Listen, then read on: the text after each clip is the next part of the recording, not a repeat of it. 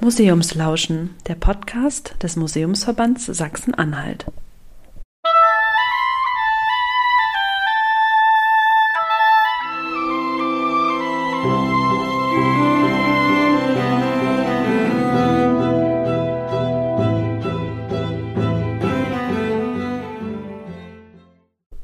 Wir begleiten besondere Gäste bei ihrem Museumsspaziergang. Heute ist Ada Kösler zu Gast im Simonetti-Haus in Coswig. Die Bildhauerin und Restauratorin arbeitet mit ihrem Vater zusammen in einer Werkstatt, wo sie unter anderem Skulpturen und Statuen für das Humboldt-Forum in Berlin nach historischen Vorlagen gestaltet hat. Sie besucht ein Haus mit Stuckwerk eines berühmten Künstlers der Barockzeit. Ja, hallo Frau Kösler. Ich bin Volker Riedel hier vom Vorstand des Ehrenamtlichen Vereins im Simonetti-Haus in Coswig und begrüße Sie recht herzlich. Ich hoffe, Sie hatten eine angenehme Reise aus Berlin. Vielen Dank, ja, war sehr entspannt. Ja.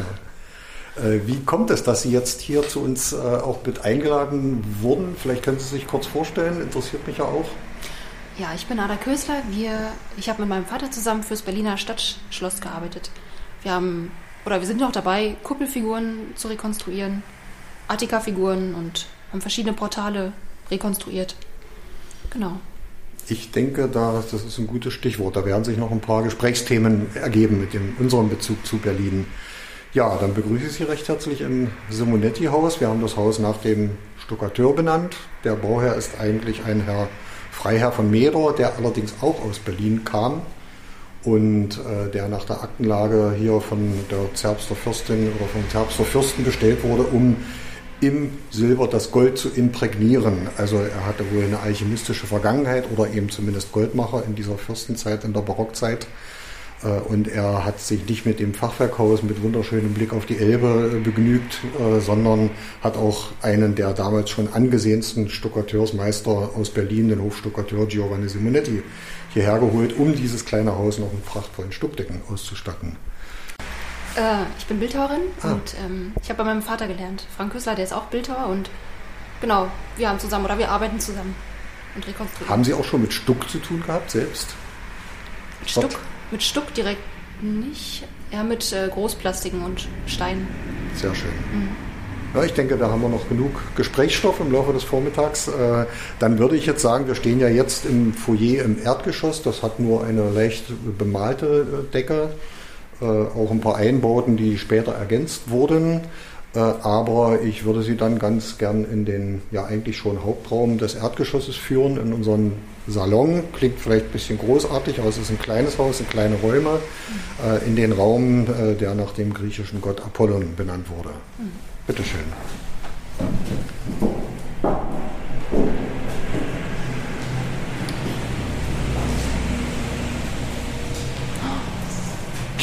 Sieht ja fantastisch aus. Also ja, ja äh, unglaublich schön. Das äh, ist so ein kleines bisschen die äh, künstlerische und äh, Besonderheit, kunsthistorische Besonderheit, dass der Stuckateur hier nicht nur der Rahmenbildner war, der für einen Freskanten, für einen Maler einen prachtvollen Stuckrahmen geschaffen hat, sondern im sogenannten Reliefstuck auch die Innenbilder, zumindest in den drei noch vorhandenen Haupträumen, äh, die, die Hauptbilder der Stuckdecke gestalten durfte. Und hier in diesem Raum im Erdgeschoss ist es das Thema Apollon, der sich auf seinen Bogen stützt und in diesem Moment gerade die Schlange Python erlegt hat. Python als Bewacher des Orakels von Delphi, das daraufhin von Apollon als sein Orakel übernommen wurde. Das ist die Geschichte hier an der Stuckdecke. Ja, wie finden Sie das? Wie finden Sie die Bilder? Wir müssen vielleicht mal ein bisschen rumgehen, um alles im Einzelnen zu betrachten. Ich hätte gar nicht gedacht, dass es so groß ist. Das umspannt ja wirklich die gesamte Decke. Und das ist ja auch äh, relativ hoch. Bestimmt bis zu 30 Zentimeter tief, ne? Ja. Von Optik. Ja, äh, wir haben ja im Randfeld hier die Löwen und ich als Architekt habe ja dann mit der Sanierung auch zu tun und mhm. tatsächlich nach Untersuchung der Materialien und der Größe und ausrechnen, was es dann wiegt und wie wir die Decke darüber sanieren müssen, äh, mhm. der hat also ein Gewicht von mindestens 60 Kilo, so ein einzelner Löwe. Mhm. Äh, und vielleicht für die Zuhörer, das Mittelfeld ist umrahmt mit einem Friesrahmen und äh, der viereckige oder fast quadratische Raum hat im Randbereich noch verschiedene Motive, unter anderem vier große Löwen, die in ihren Pranken verschiedene Symbole festhalten, zu denen wir vielleicht später noch kommen. Würde mich auch interessieren, wie Sie das vielleicht interpretieren. Das ist, äh, es Nein, gibt hier ja. gar keine eindeutige Interpretation, nehme ich gleich vorweg. Na, scheinbar hat es ja irgendwas Königliches auch an sich, oder? Mit der Krone. Ja. Was, was hat das Haus hier für, ein, für eine Bedeutung dann? Hat hier irgendwas also der, der Auftraggeber war weder Stadt noch der Privatmensch, hatte wahrscheinlich auch nicht genug Geld, diesen Stuckateur zu bezahlen. So Minetti war immerhin schon in der Blüte seines Schaffens mit fast 50 Jahren, als das hier begann und war zeitgleich am Berliner Schloss tätig mit Andreas Schlüter und dort als äh, Hauptstuckateur an, am Umbau des barocken Schlosses für den ersten König in Preußen verantwortlich. Wenn, nun, wenn man nun überlegt, dass der der Herr von Meder als Bauherr und eventuell Alchemist oder Goldmacher von Berlin hierher bestellt wurde, nicht in die Residenzstadt Zerbst, sondern ein bisschen außerhalb in die Provinzstadt Coswig, weil es könnte ja auch schief gehen mit dem Labor, dann ist man, hat man das nicht in Zerbst, sondern hier abgeschoben irgendwo.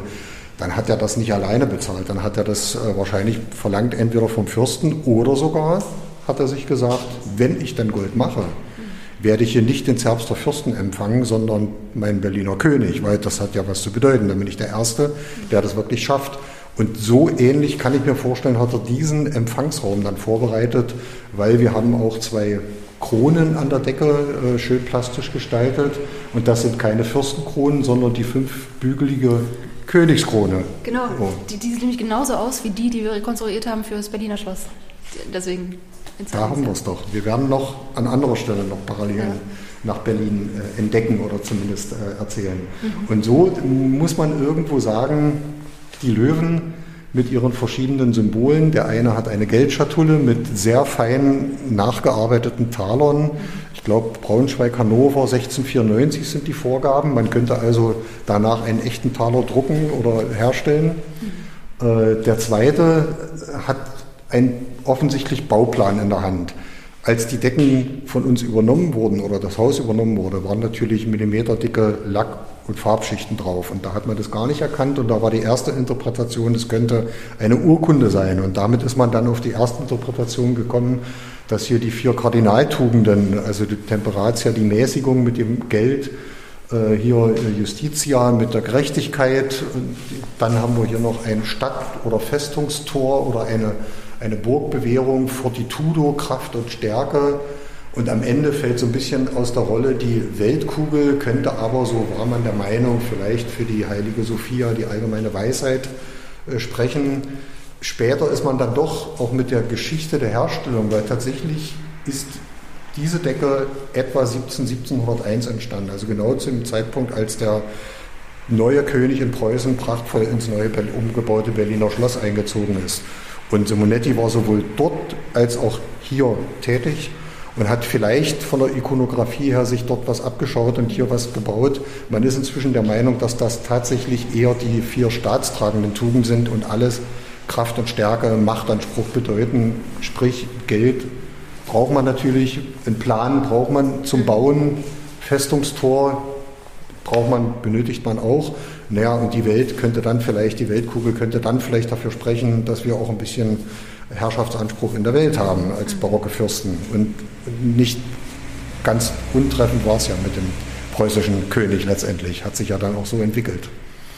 Ich habe mal eine Frage und zwar ist das Haus an sich äh, ursprünglich ein Renaissancebau gewesen, der dann umgebaut wurde?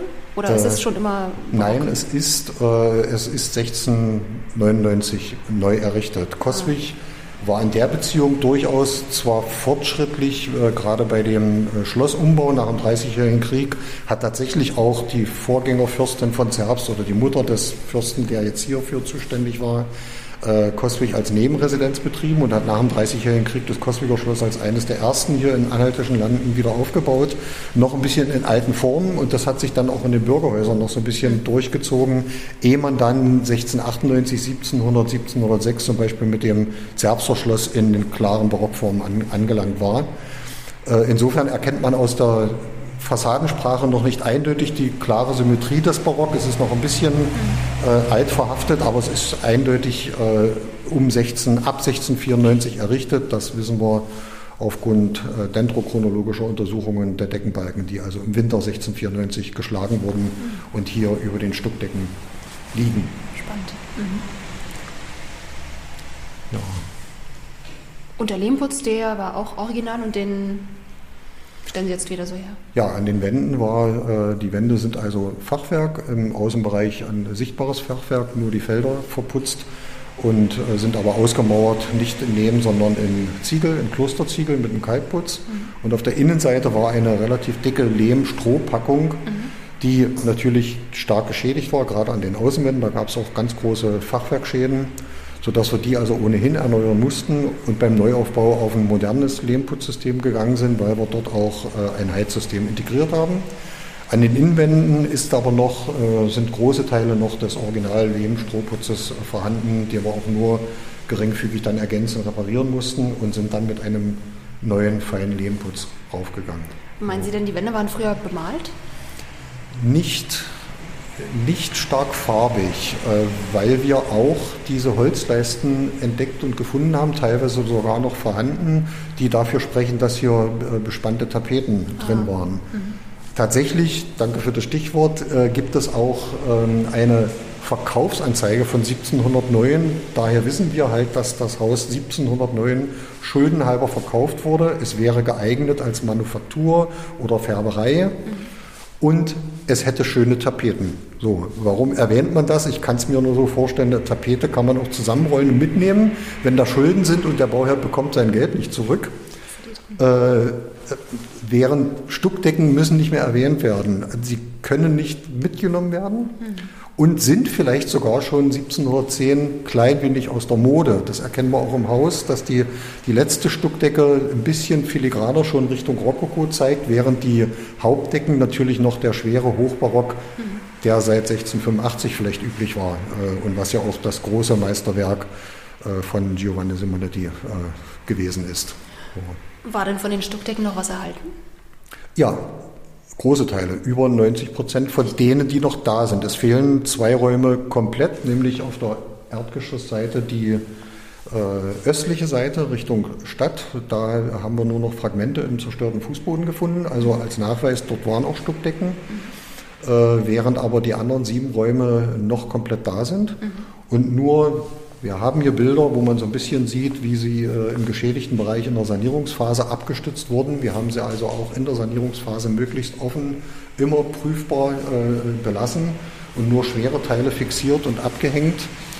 Äh, haben auch mal wie so ein Puzzleteil mit Schachbrettmuster äh, ein paar Teile abgenommen, ins Regal gelegt, später wieder angebaut. Aber der weitaus größte Teil blieb an der Decke und ist in situ restauriert worden. Der Grund ist eigentlich ganz einfach. Äh, zum einen natürlich äh, war das nach vielen, vielen Diskussionen mit Fachleuten und Denkmalbehörde auch äh, die Methode, die wir dann gewählt haben für die Restaurierung. Aber sie sind ja auch um 1699 oder 1705 hier in situ an der Decke gebaut worden und nicht vorgefertigt und angeschraubt. Das erkennen wir also an der Art und Weise, wie sie in der Decke befestigt sind.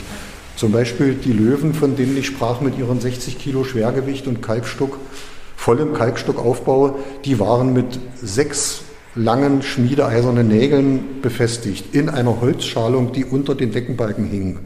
Und natürlich nach 300 Jahren entsprechend aussah, eigentlich nicht mehr so richtig hing. Und von den sechs Nägeln waren noch zwei oder drei, die überhaupt wirksam waren. Also es war schon so, dass äh, dieses Haus hier äh, nicht fünf Minuten, sondern eine Minute vor zwölf durch uns äh, dann gerettet wurde. Und, äh, und es wurde Zeit für die Sanierung und Sicherung der Stuckdecken. Ja, jetzt sind wir im Obergeschoss angekommen. Willkommen in der Amorettendiele. Äh, wie ich schon sagte, äh, gibt es hier noch mehr Stückdecken von dem ursprünglichen Kernhaus, errichtet 1699, sind also im Obergeschoss äh, noch alle Stückdecken auch vorhanden und in guter Vollständigkeit konnten sie restauriert werden.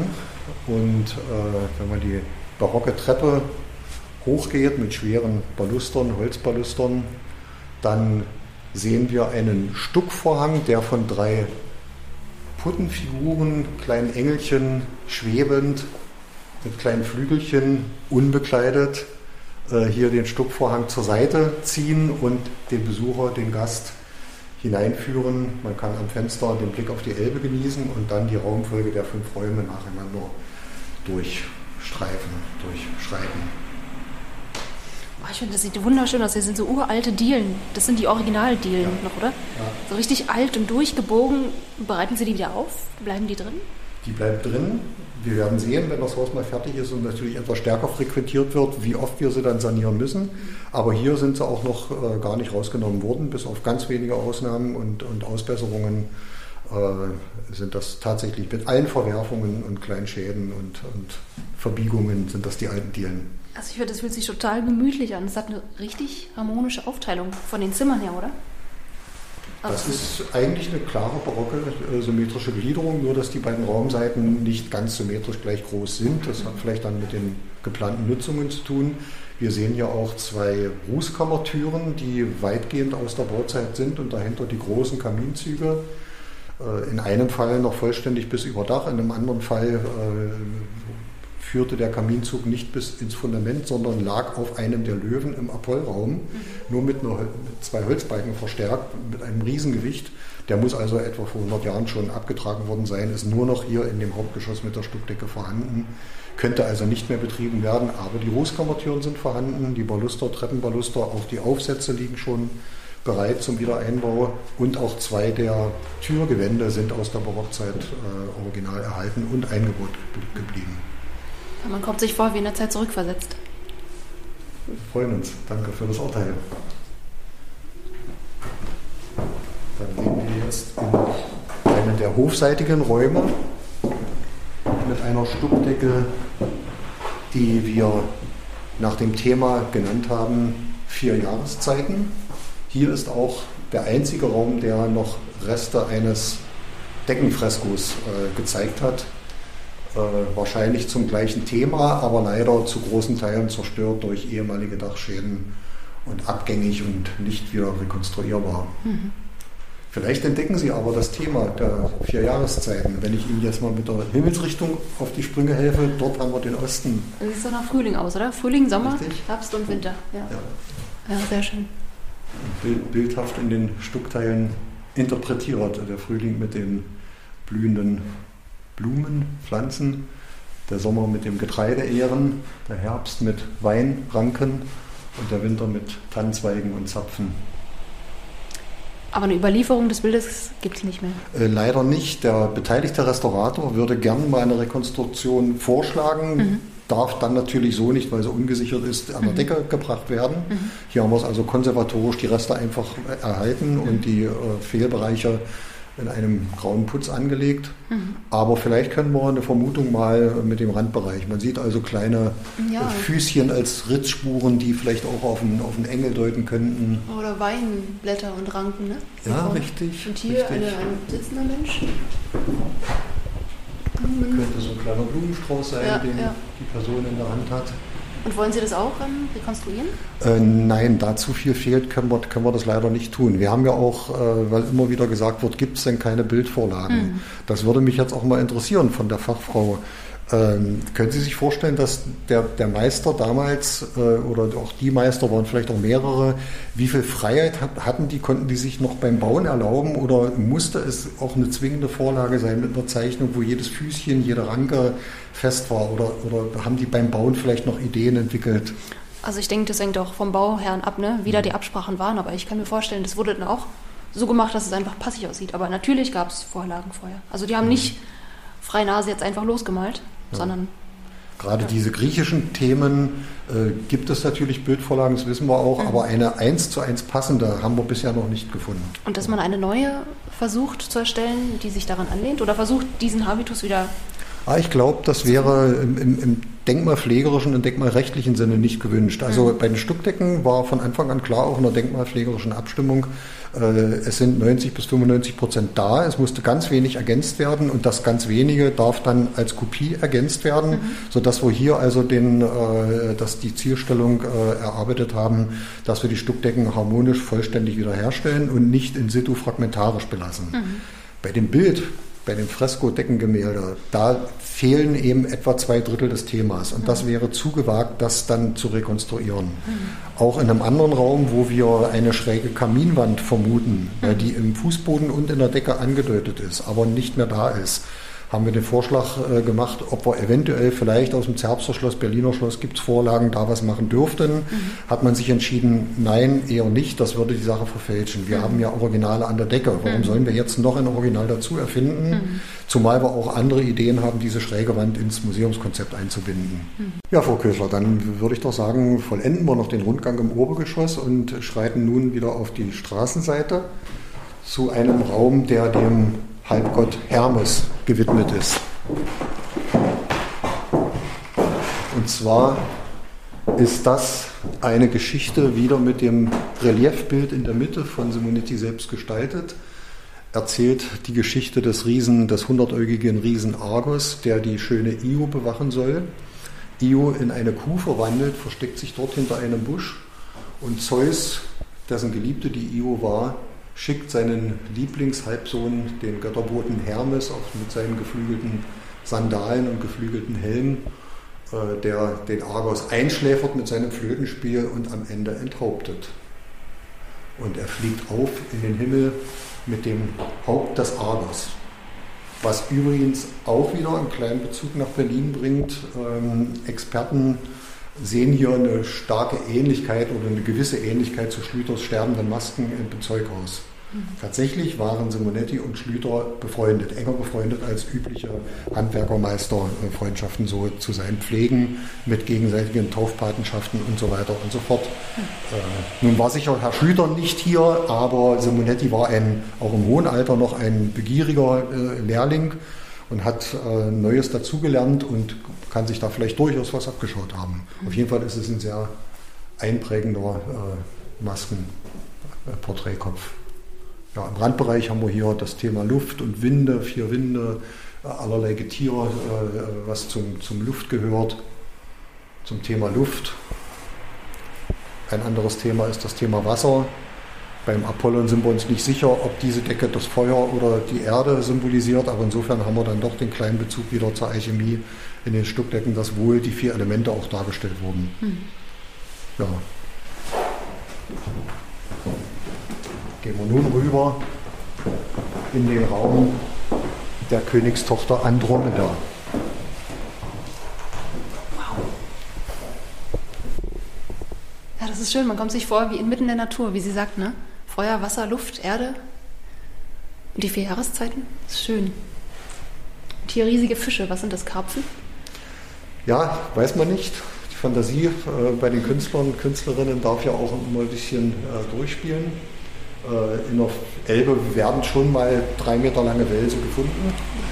Ob das jetzt die sieben Weltmeere symbolisieren soll, die sieben großen ja, Walfische nennen wir es vielleicht, oder einfach, weil es eben zum Thema Wasser auch gehört, haben wir ja auch Muscheln in den Ecken und Wasserpflanzen im Brandbereich. Und im Mittelfeld haben wir die Geschichte der Königstochter Andromeda, deren Mutter sich gerühmt hat, dass ihre Töchter schöner seien als die Nereiden, die Meerjungfrauen. Die haben sich daraufhin bei ihrem Gott Poseidon beschwert und zur Strafe schickt er das Meeresungeheuer, was hier aus den Meeresfluten auftaucht, Andromeda nach einem alten Orakelspruch muss die Königstochter geopfert werden, um das Unheil noch abzuwenden, wurde dann von ihren Eltern tatsächlich hier an den Felsen am Meeresufer geschmiedet. Und das Ungetier taucht aus den Meereswogen auf und möchte sein Unheil anrichten, möchte sie holen. Aber dann kommt Perseus auf seinem geflügelten Ross Pegasus, seinem Freund, verliebt sich in sie nimmt den Kampf mit dem Meeresungeheuer auf und im Gegensatz zur Argus-Geschichte gibt es hier das Happy End. Er schafft es, er besiegt das Ungeheuer und heiratet Andromeda.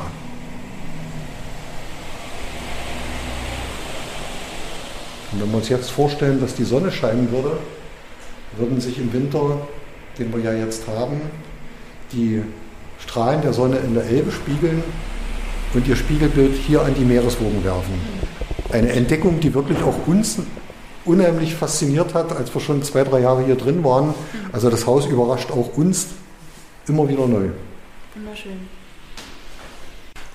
Sehen Sie denn als, als Künstlerin, als, als Meisterin, die auch mit der Bildhauerei äh, sich gut auskennt, äh, hier gewisse Ähnlichkeiten? Kann man Zeitsprünge erkennen? Sie haben ja an barocken Figuren auch gearbeitet in Berlin.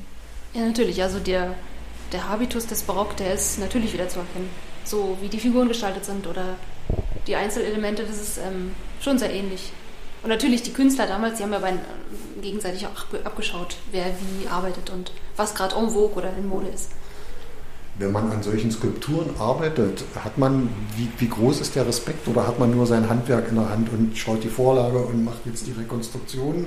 Oder wie weit denkt man darüber nach, dass das jetzt auch eine große Vergangenheit, ein Meister, äh, den wir aus Büchern kennen, äh, gewesen ist, der die ursprünglich mal geschaffen hat? Mhm. Ja, also natürlich, also man, also wir versuchen zumindest schon, sich sehr da reinzufühlen und zu gucken, wie hat er gearbeitet, worum ging es, diese, diese Formsprache wirklich wiederzugeben. Das ist ein totaler Unterschied, weil heutzutage ist kaum noch jemand in der Lage, das wirklich so plastisch wiederzugeben, wie die damals gearbeitet haben. Das war eine ganz andere, eine ganz andere Formsprache, total lebendig. Und so ist ja dieses Haus ja auch. Das ist alles wackelig und uneben. Das ist nicht konkret glatt. Ne? So was gab es früher nicht. Gerade der Barock, der lebt ja von dieser ja. ungefähren. Ne? Und das macht es so, so schön, ja. Und insofern muss man sich auch bei der Rekonstruktion von Figuren versuchen, die Formsprache von damals reinzufühlen. Und auch, das ist ja eine bestimmte Lebensart, was sie damals hatten. Ja, der Barock, so eine Lebensfreude, eine Fülle, Üppigkeit und das ist schon speziell.